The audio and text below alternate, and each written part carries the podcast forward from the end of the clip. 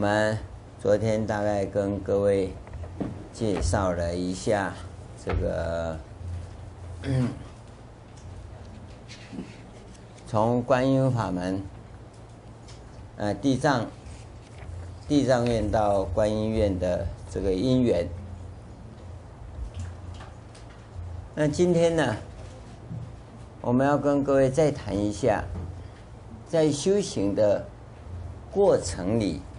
跟学佛的过程里，那差别在哪里？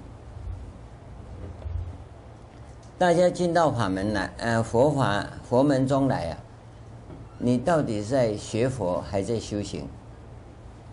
大概没有人是问这个问题呀，哦，因为学佛就是修行嘛，修行就是学佛嘛，是没有错，哦，但是这个啊，有。很明确的差别，它的差别是在啊，学佛属于正法。现在你讲的正法都是属于学佛的部分，修行是属于心法，心法，也就是你要解脱，要走上解脱道，那你就要修行。你学佛不一定解脱。啊，你学得再厉害，金光闪闪，锐气千条，哦，灭沙龙无半条，啊，你放心，呃，你讲我水气千条，沙瑞无半条啊？为什么学佛跟解脱会扯不上关系呢？是因为学佛只是观念的转变。观念转变，那修行啊，修行不是观念转变，修行是要你身与意业要能做到，他是在调你身与意业要做到。学佛是知道，知道，你讲我知道了，人就是要开悟了，哦，开悟。对不对？我我知道要开悟嘛，啊，你有没有开悟？你没有开悟啊？你是知道要开悟，那这里头有一个东西，就要怎么开悟，要如何开悟？那那你没有进行这套工程啊？你只知道要开悟啊？开悟以后就明心见性，啊，明心见性以后就成佛，啊啊。啊，如何开悟？如何明心见性？那你不管了，啊，啊啊！我我知道，老师说，师父说，佛陀说，都是人家说。按、啊、你呢？你说不会说，啊，你要问我，我就不要说，啊，因为你不知道要怎么修行。所以我要明确的跟各位讲，你只要来到华严的道场，你这一点先弄清楚。你是来学佛的还是来修行的？要来修行的，那你要记得没好脸色看，没有好脸色给你看。因为啊，要修行的话是阎罗王在打成绩，你要记得哈。学佛的话哈，是你打成绩。你高兴就好，所以我八万四千法门，众生有无量无边呐、那就有无量无边法门。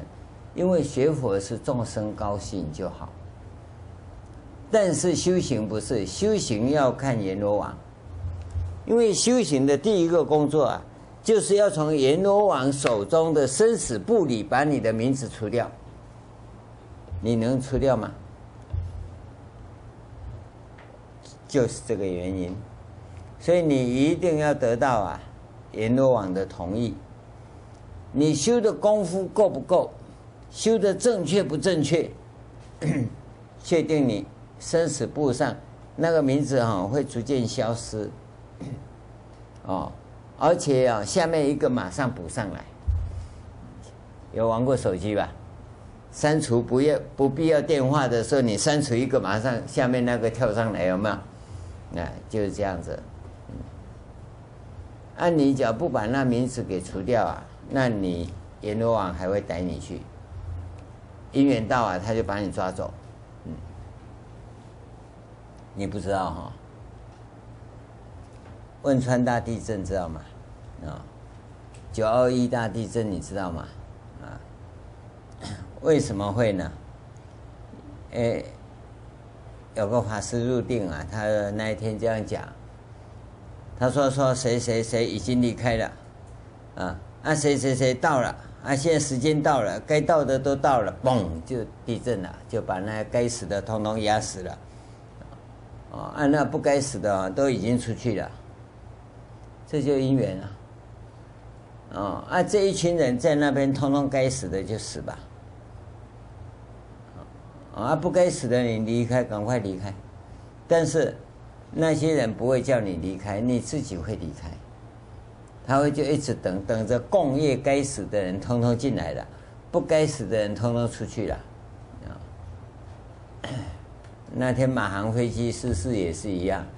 不该死的哈，就本来要上去的啊，他没上去，啊啊，该死的哈，哎，还有没有票哈？他就补上去了，啊，然后那部那班飞机好像开到极乐世界去啊，现在沙婆世界找不到，啊，大概开到极乐世界去了。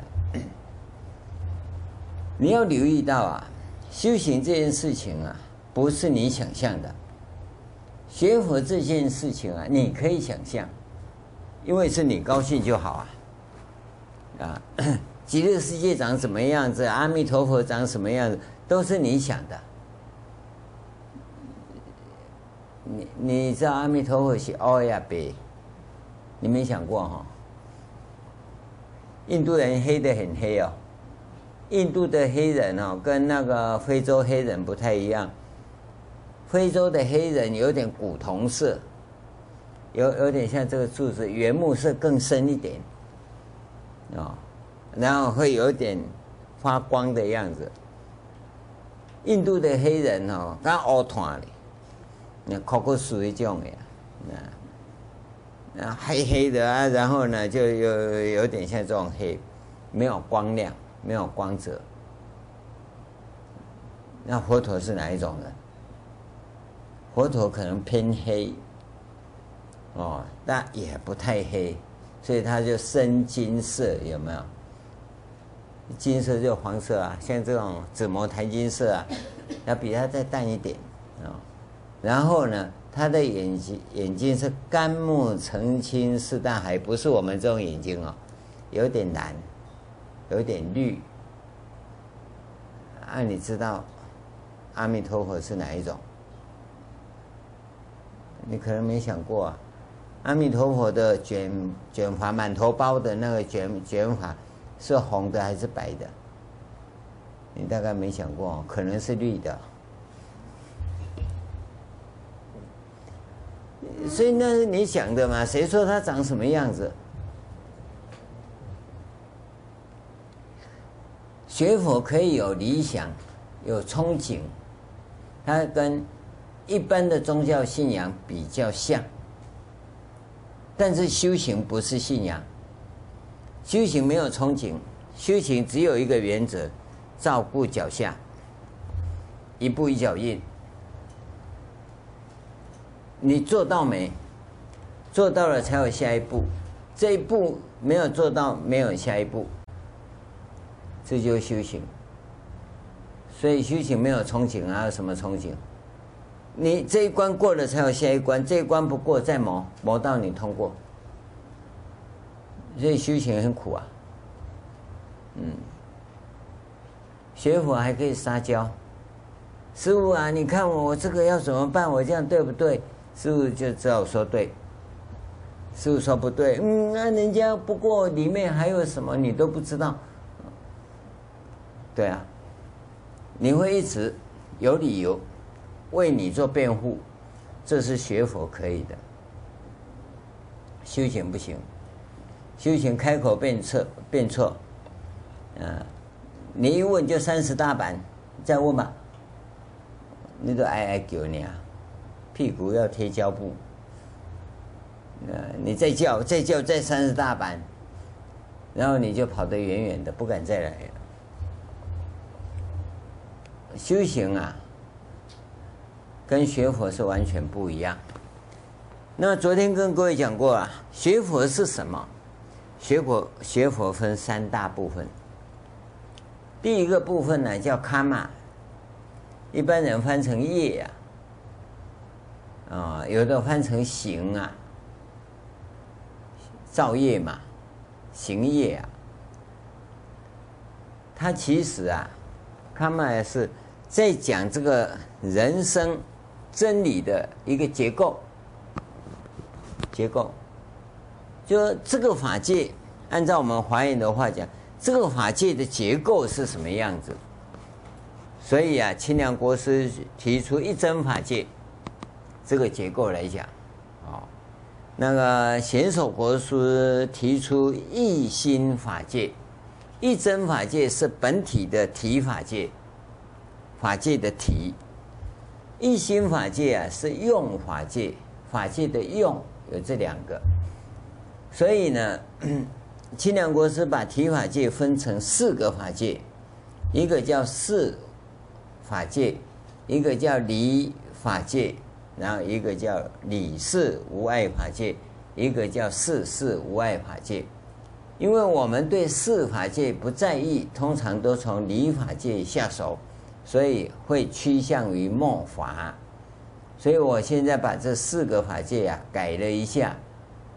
第一个要事无碍法界，事情的事，事无碍法界，啊。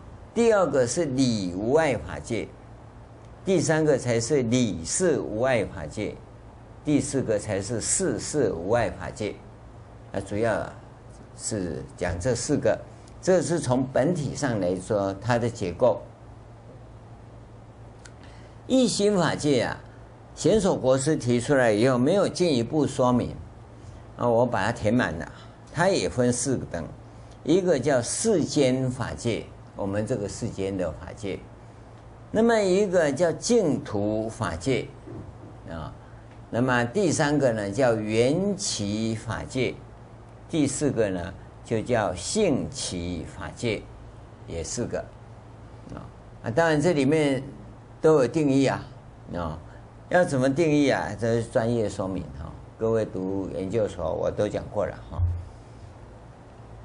那这些都属于还原宗里面所讲的 DNA，还有思想的核心。那么经本里头没有这么明确的说，它经典有引用的出处，类似的经文是有，而且。还蛮多的，要不然祖师们呢不会标示这些名堂出来。那我们是鼓励大家去经教研究啊，你要从这个地方去研究，然后把它梳理出来。因为古代在谈这个部分、啊，没有把经拿来做印证，那我们应该可以做印证的工作。只要各位想在这边努力的话。我可是希望各位能够到华严研究所来做一个研究员，或助理研究员，或者实习研究员都不要紧，哦，这个研究会有很大的帮助。这个是讲结构，法界的结构，但华严是这样讲，啊，佛陀当时没有这样讲，佛陀讲的很简单，就这世间是苦的，哦。苦啊，三苦、四苦、八苦，无量诸苦，世间是大苦具，所以他讲的苦集灭道，先从苦讲起，是讲红尘世界，我们这世间法界的部分。另外啊，他说你既然知道苦，就应该处理，要处理，然后到啊涅槃世界去，涅槃这个境界啊，非常的美好啊。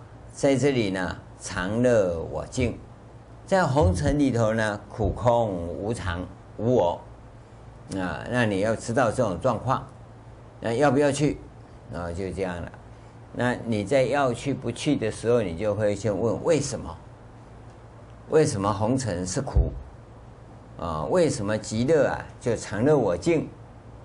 啊，这个时候啊，他要讲第二个主题，叫做理论。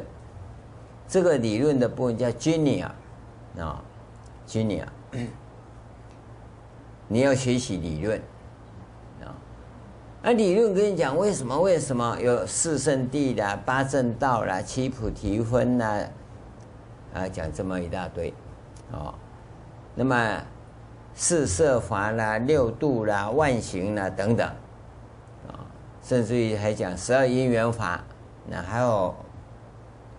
呃，大概你所学的那些都是啊，都属于理论的部分，啊，当然，那就看每一位法师的这种妙口常开、舌灿莲花，啊，有人就专门讲佛教笑话、佛教故事啊，你都听得懂，啊，而，有的呢就一板一眼，啊，讲的啊很学术理论化。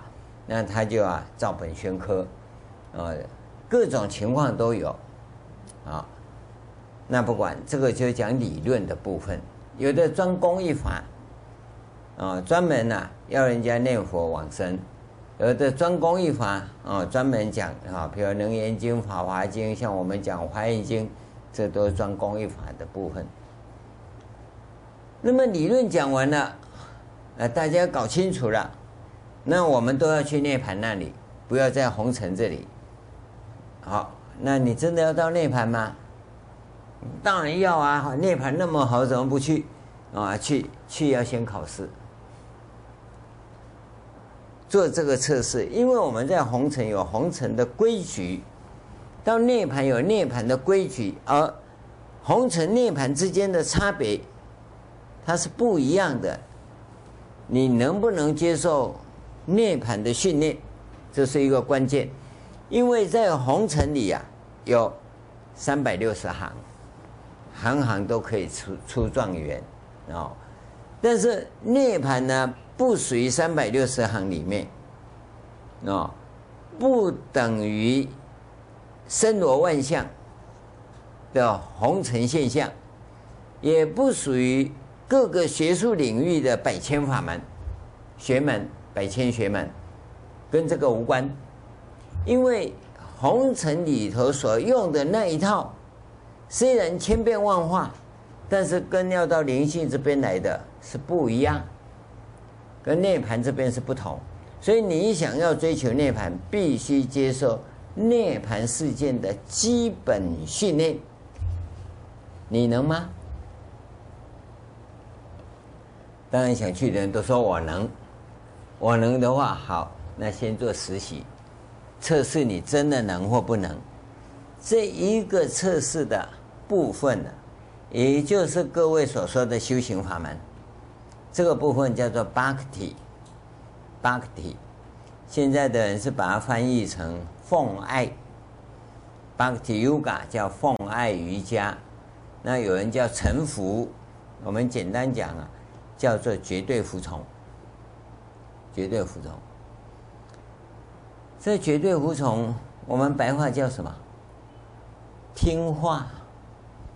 哦，听话它有一个陷阱，就是僵化。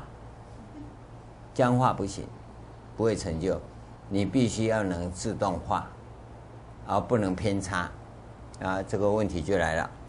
所以呢，这个时候啊，是叫做实习。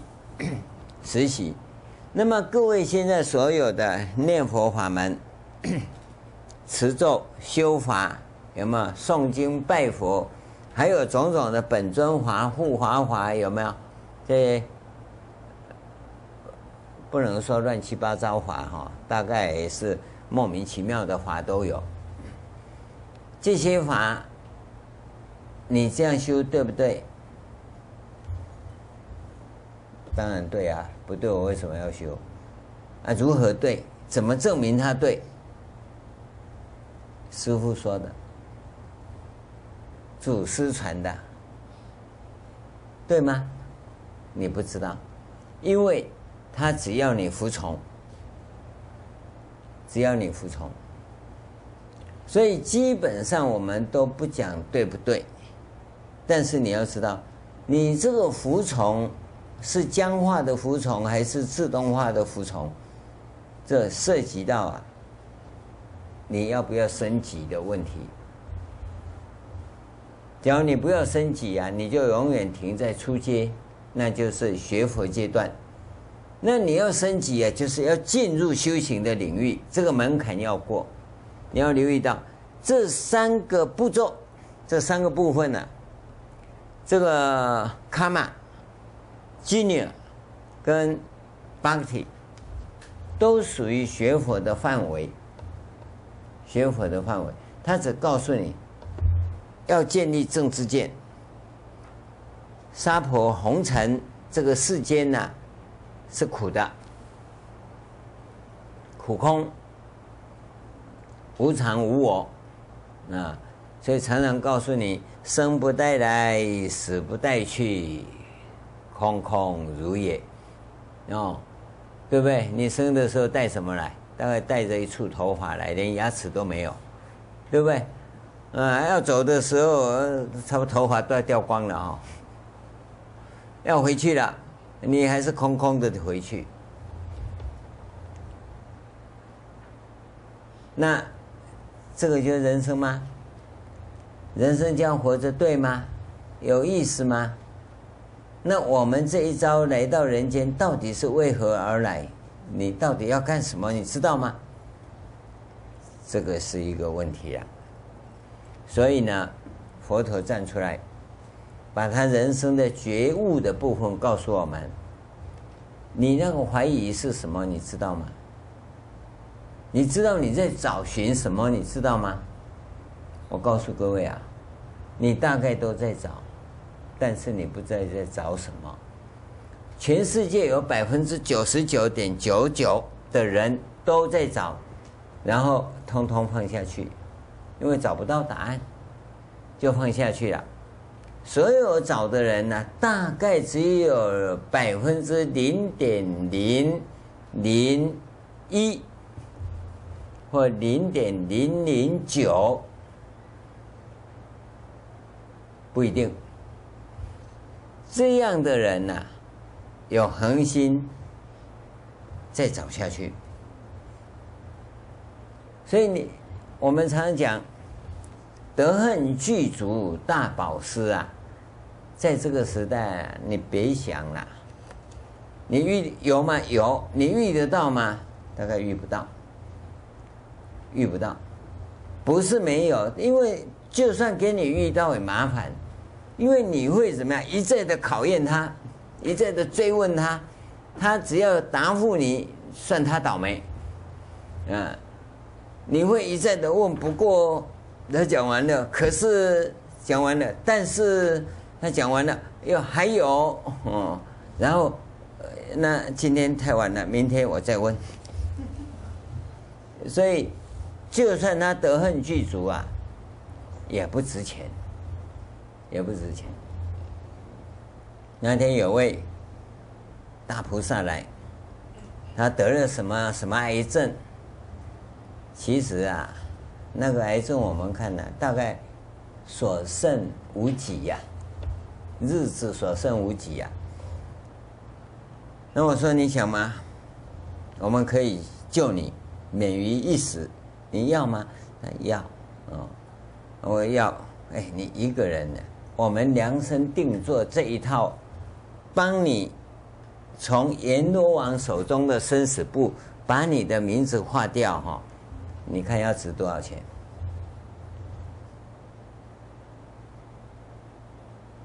你知道吗？包个红包啊，六百块。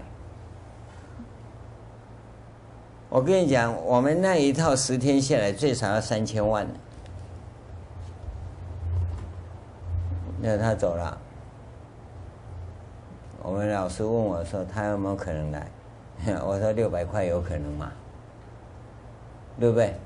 你不重视你的生命就没用。为什么？同样的，你即使遇到这种德恨具足的大法师啊，也没用，因为你在问的都一样。你现在等死了，无聊，也不知道干什么，哦，反正等死嘛，就随便问问呐。谁被你碰上，算谁倒霉啊？那种恭敬心起不来，起不来。而且你要知道啊，大家都常讲佛法无价是没有错，佛法不值钱啊，跟你讲的佛法无价才相应。佛法无价是无价之宝，是最高的。崇高的，可是你有没有那崇高的心呢？所以我常讲说，你到底对你的生命尊重不尊重？这是很重要。对你的灵性，你到底尊重不尊重？你要怎么尊重你的灵性？假如你不能尊重啊，这些所有一切万法都没用，你都是蒙修嘛，修修看嘛，试试看嘛，那这个法哪有价值啊？你能不能锁定钻下去？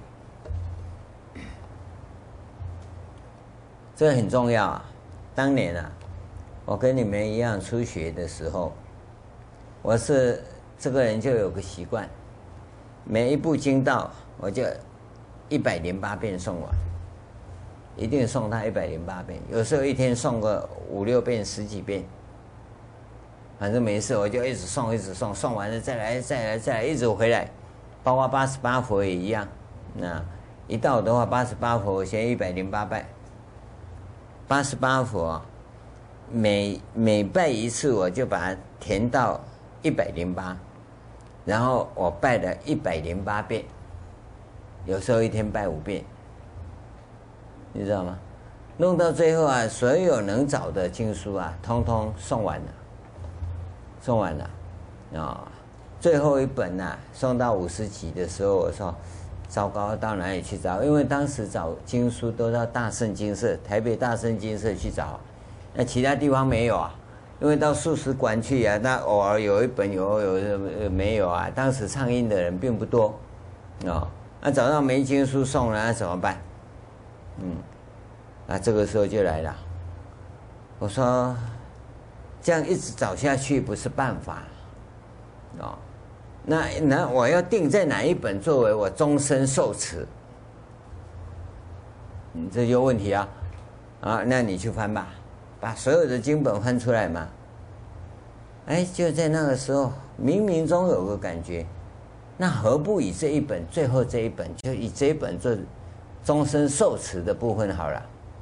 后来我想一想，嗯，因缘应该在这里哦。哦，那就这一本吧，就这一本呐、你知道那一本哪一本？普贤恒愿品。好，既然要决定普贤恒愿品，那普贤恒愿品是是品呢，还是经呢？又开始找了。哦，原来它是《华严经》里面的一品。好，啊，这一品好像也不是这样子，然后就把四十华严找出来。啊，找出来以后才发现，原来他有八十，还有六十，这就是我以华严为终身受持的一个根源。但是你知道吗？当你要做这个决定的时候，你的犹豫是什么？那是面对你自己的时候啊！你要问谁呀？你如何下这个决定？突然间自己。在做决定的时候，你做什么心理准备？各位想想看，你现在回想一下，往前推一下，你当时结婚的时候，你做什么准备？有没有？嗯，我就要跟他共同生活一辈子，以后他不管煮煮什么饭，我都要吃，对不对？他讲什么话，我都要听，是不是这样？然后呢，你说是不是这样想？我就要到他们家里去，要继承他们的家风、家训、家道，对不对？哎，要怎么样守住人家的家风？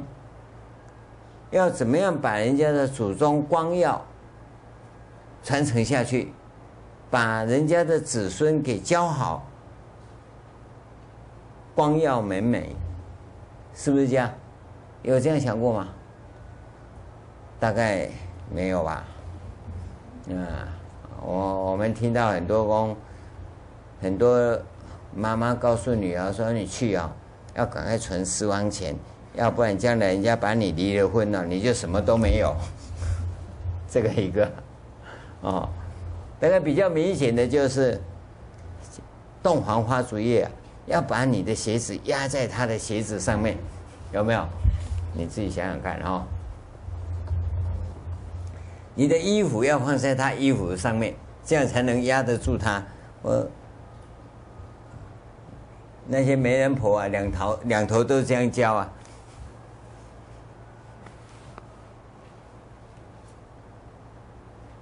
人生在面对未来未知的时候，你有很多犹豫，但是你有没有做决定的勇气？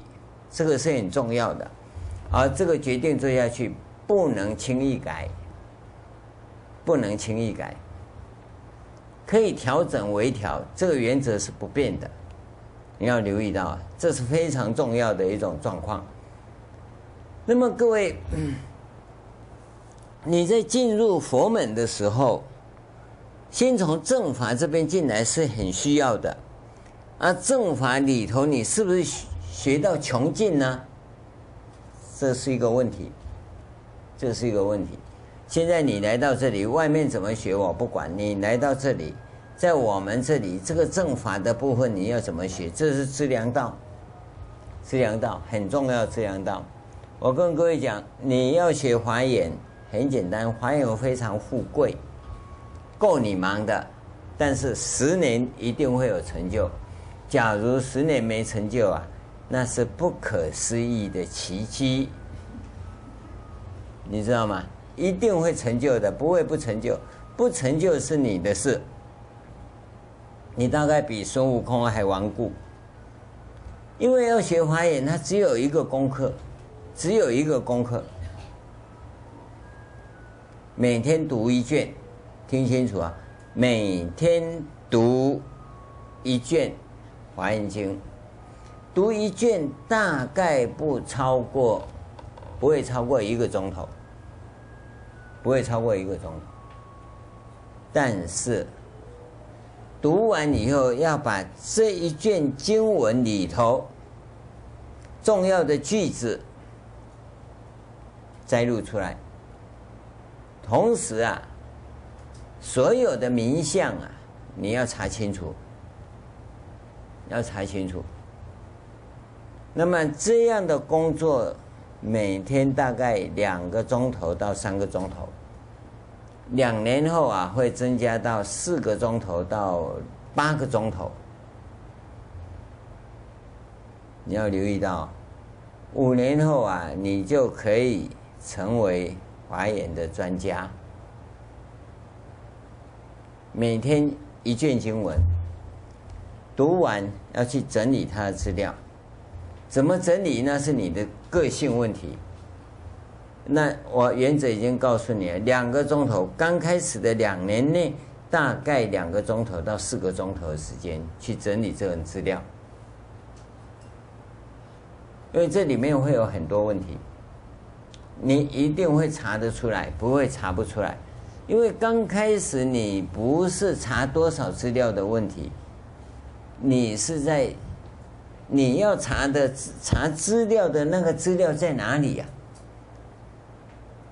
比如词典你有吗？电脑网络如何去查这个问题？他的那些资料里头还有资料要查，那你要怎么去查出来？这个查资料啊，就是你的资粮道，重点在查资料，不在于答案。那答案很简单啊，而且这些答案呢、随着时间的累积啊，你的答案会越来越深。你要留意到这个工作啊，这个资粮道是非常重要。你只要没有这种资粮道，那么要进入心法的修行里头，你无法深入。无法深入，你会碰到瓶颈，然后卡在那里。碰到瓶颈，你卡在那里，想要超越啊，当然有方法。第一个最根本的方法就提升资粮道，就再充实资粮道啊。第二个方法就备忏，备忏非究竟之道，但是很方便，很方便。可你每次遇到瓶颈，要备忏呢，大概来不及，因为瓶颈一定是你经过一段时间才发现它是瓶颈嘛。那一段时间要多久？半年啊，一年？那你就浪费半年一年。你要留意到，那个部分呢、啊，要充实资粮道，提升你的水平。资粮道就工程面呐、啊。你要一直提升，这样子你遇到状况啊，你不会是瓶颈，而是你又有新发明。什么叫新发明呢、这资料资粮就那些嘛，但是呢，你会重组那些资料，那就重组所产生的答案就是你发明的。这东西什么东西？你看到没？现在都这样子，对不对？你不会觉得说它像个丛林吗？像个森林啊，小森林嘛，对不对？会不会太小了？我们假设一下好不好？三颗，三颗，把它交叉编成你那个辫子的那种编法，可不可以？它会变成什么样子？你知道吗？你会转翻的，因为这样子哈，就是这样子。但你只要把三颗做成一股绞股这样子，就卡加迪那样，把它绞起来。我跟你讲，你这拿去卖啊，摆在外面，人家一定首先把你抢走，因为你一颗一颗就只有这样，大家都一样。但是你有一点变化，我告诉你，你今天卖完，明天去啊，每个店都跟你一样，因为你的好卖。为什么你知道吗？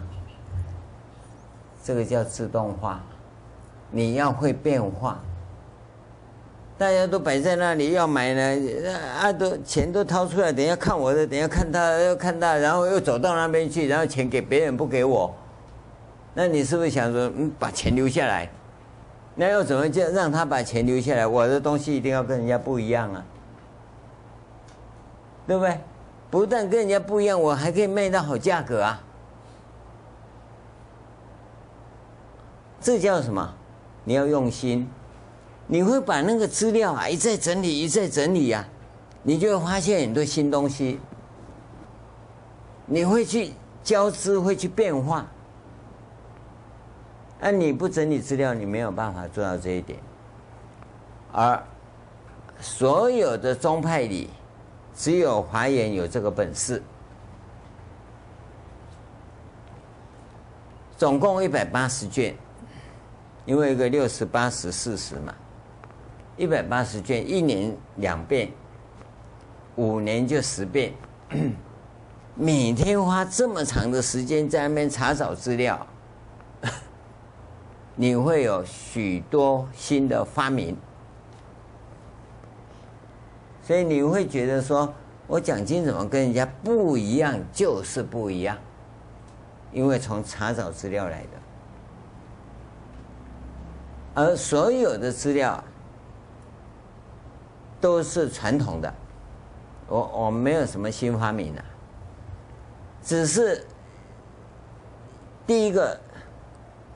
讲的人查的资料不够彻底，这第一个。第二个呢，因为他的手上资源有限，因此他不会编织，他不会重新来过。你知道吗？我们是因为资料充分，所以只会重排嘛，重新组合嘛，你自然你就有新发明了。我现在跟你讲的啊，我跟你讲不到。不到百分之一、万分之一，恐怕都没有。为什么？因为这资料太丰富了。我讲了两万多个小时，我跟各位讲啊，每一节课都不一样啊，很难得都一样的啦。虽然我跟各位昨天这样讲拜佛法门、念佛法门，我跟你讲，每一次讲我也不一样。虽然呢，这就就是外坛城、内坛城这样处理而已啊。但是呢，讲的内容都不会一样啊。有人说啊：“师傅，你就把那个法门录下来，我们照着做，你去录了，对不对？光是录就有很多种了。什么录你知道吗？啊啊，梅花鹿，对不对？我说大鹿、小鹿，你说梅花鹿，没有错啦。”录下也是一个蓝本，但是你要会变化，你要不会变化，你就僵化了，就僵化了。这个是《华严经》，你在《华严经》里头要充实资粮道啊，一个最直截了当的方法，因为你在查找资料的时候啊，就看你的程度、你的根器。比如说苦集灭道，也很简单嘛。啊，有人查出来叫苦集灭道，啊，师父说四圣谛你去查，啊，来苦集灭道四个字，答案对不对？当然对啊，不能说不对啊，那不然四圣地还有什么？可是有的人就写苦苦地叫苦圣地，啊，集叫苦集圣地。啊，苦灭叫苦灭圣地，道就苦集道圣地。哎，那你讲苦集灭道不能说错，那人家写这么详细，对不对？当然也对啊。好，那另外一个呢，那就更麻烦了，他就不是查这样子而已啊。他四圣地，啊，除了这定义要苦集灭道，啊，他又有三转四地十二行形象，对不对？然后第一转、第二转、第三转都讲了，那请问你对不对？你就会发现呐，同样找一个资料，叫做四圣地。啊，问题都这么大，那你假如说要把三转四谛十二形象都写清楚哦，要多久时间？你可能说那还不简单，四圣谛就苦集灭道，OK？那你这个叫做是非选择题。那你要写到三转四谛十二形象。到这个地方，应该来讲只有八十分而已啊。只要把这个四圣谛跟十二因缘法再跟八正道连下去的话，那你就不是了，就不是了。所以你不要以为说查找资料容易啊，那是随着你的程度、你的根器而有不同。所以这一次查四圣谛。过一段时间，你再查四圣谛，答案不一样。十年后，你再查圣四圣谛，答案绝对完全不一样。你已经可以写一本书了。但是，你假如是停在是非选择题上面，那不要说成佛了，你想要证得出国，哈。入流啊，大概还要三百个三大阿僧只劫，不然你做不到。这是一种业力，所以你有没有根器，在这个地方看查找资料上面就可以看得到。我刚才讲过去啊，很简单的，你可能听不懂，肯定听不懂了，不是可能啊。四圣谛为什么跟十二因缘法跟八正道有关？那你的反应说，那刚才你讲的，嗯，全世界才没人这样讲。我告诉你，佛陀讲经就是专讲这个。再告诉你说，这个红尘跟涅槃之间的关系呀、啊，他一定从四圣谛讲到十二因缘法，然后叫你八正道而出三界。很遗憾的就是汉传佛教里呀、啊，对这一块啊完全疏忽，完全疏忽。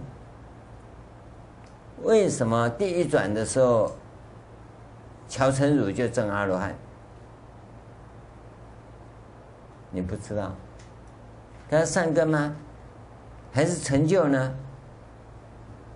你不知道，因为你不愿意去研究它，因为它是什么小圣，你是大圣。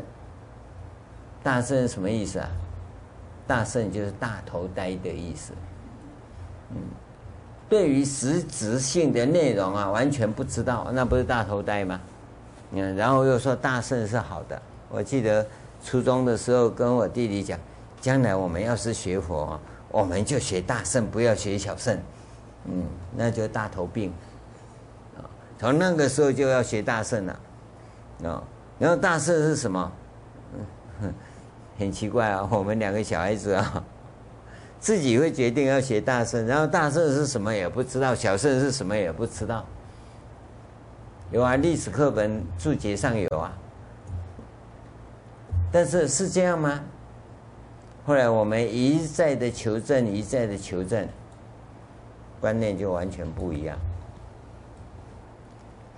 所以各位在资粮道上，你一定要留意，尤其是所谓的学佛正法这个部分，学佛啊，所以你一定要把资粮道做好，而且做得越越基础功夫越好。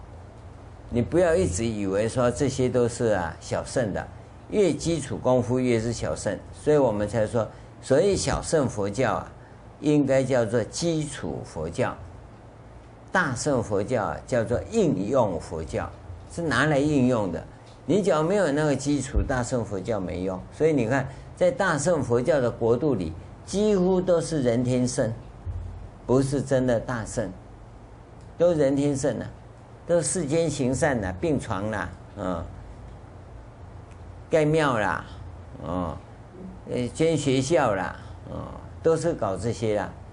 这是人天人天圣，这不是大圣。大圣是要先得体，得到本体，然后一体再启用。现在我们跟外道一样，都没本体嘛。人家外道至少还有一点功夫，对不对？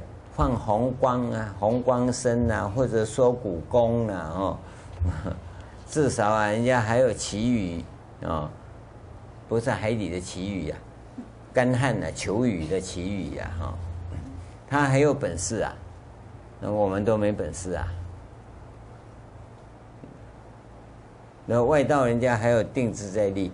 啊，我我们大圣的什么力也没有，这个就踏空，不踏实。所以你你在在资阳道上面，在正法上面，一定要好好的把基础给打下来。这个打下来以后啊，那修行你就很容易过关，不然你们无法过关。大圣。到什么时候就打下来了？把基础给打好了，看三个条件。第一个条件就是人格、人性要健全，要独立，要成熟。这昨天讲过了，因为这个是禅定的基础功夫。假如你的人性不成熟的话，那。你在禅定上要把那个正能具足到成型啊，都有困难，都有困难。那么它成型以后啊，要导引到第一点，然后从第一点走到第六点，进入第七点才真正的禅定。那么你们现在学密法跟那些瑜伽的人，把这个部分叫做昆达尼尼。是从第七点开始，现在你看到社会上在教昆达尼尼的哈，直接就跑到第七点去。那我跟你讲，那个叫黑白修，啊，黑白修，不可能的事，哪有第七点嘛？所以你会听那些人讲哇，进入海底轮，然后咻咻咻，然后就出去了。你 出去干嘛？你没有把正能蓄积到成熟，你不可能找到第一点。没有第一点，就没有第二点，也没有第六点。海底轮你根本找不到，所以你会发现他们在海底轮就乱窜，会乱窜。所以讲起来功夫都那么大，啊，事实上啊一点成就都没有。我我记得小时候，我外祖父啊到家里来，我妈就叫我去买酒，大大大啤酒头啊，不是大大瓮啊，弄一个倒半瓶啊，一瓶这样子。那一瓶好像一块钱，半瓶五毛钱嘛，啊，当时都是散装的，然后我就去去去买，买了，他说顺便买个花生，啊，花生就不红红的那个杯子，然后用个纸纸纸装的嘛，哈，啊啊跑路也要跑路工啊，哦，酒我不会偷喝，花生我会偷吃啊，从店里买花生吃到家也剩下一半呢。有时候花生刚炒出来的是很好吃啊，很好吃，我就认真吃，吃到家里剩下两三颗。好了，那听着老人家，他跟他的年轻的朋友们，年轻时代的朋友们聚在一起啊，酒一喝啊，哦，就开始吹牛了，呃，吹说他们的武功多厉害啊，这两手啪，运气就砖块就插两个洞。哇，这个很厉害啊！他们在讲，我就去找块砖块来。我说阿公，按你年纪越大，功夫越厉害哦，按你就打两个洞给，这样不是很好吗？我跟你讲，会吹牛啊就没有用啊。当你把砖块拿来请他打两个洞的时候，眼睛那么大，吸音啊，吸音啊。我跟你讲，现在大乘佛啊跟老人家吹牛差不多啦。反正那是谁也没看到啊。这个时候大家要留意，要修行绝对不能吹牛，是脚踏实地的功夫。所以，当你的资粮道不够的时候啊，大概你本来应该是有三分三分的能力。你会吹牛到十二分，你知道吗？会吹过头。那，老人家反正喝酒讲酒话嘛，喝酒的你知道，讲到最后都讲鬼话，哦。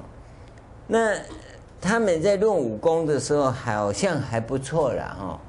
回忆一下，反正老人就是这样嘛哈。呃，再怎么讲都是过去的辉煌时代。但是修行的功夫不能这样。因为你没有那个实力的时候，你会无法过关，无法过关。我跟各位讲，修行本身技术性的问题不难，难的是资粮道。你资粮道不具足啊，你技术面呢、用不上，用不上。我跟各位讲，你真的打坐、诵经也一样。为什么你诵经会变成三句经，会一片空白，然后到信受奉行就醒过来了，啊，如是我闻就进去，一片空白到信受奉行行，这有三句嘛？为什么会三句？因为你的正能不够，正能不够，你有没有办法想说我要怎么提升我的正能，使我不昏沉，也不打妄想？那这功夫你没有，那你一辈子都白白修了，都白修了。关键就在这里。那为什么这一关过不去？你生命的能量太低，只够吃饭、睡觉、走路，然后一用心用不上，因为用心用不上，所以你没有心法。心法就要用心啊，可你没有办法用心。留意到。修行是心法，心法一定要用心。昨天跟各位讲过，心要到，心不到根本没用。那要怎么心到？我们休息一下，等一下再讲。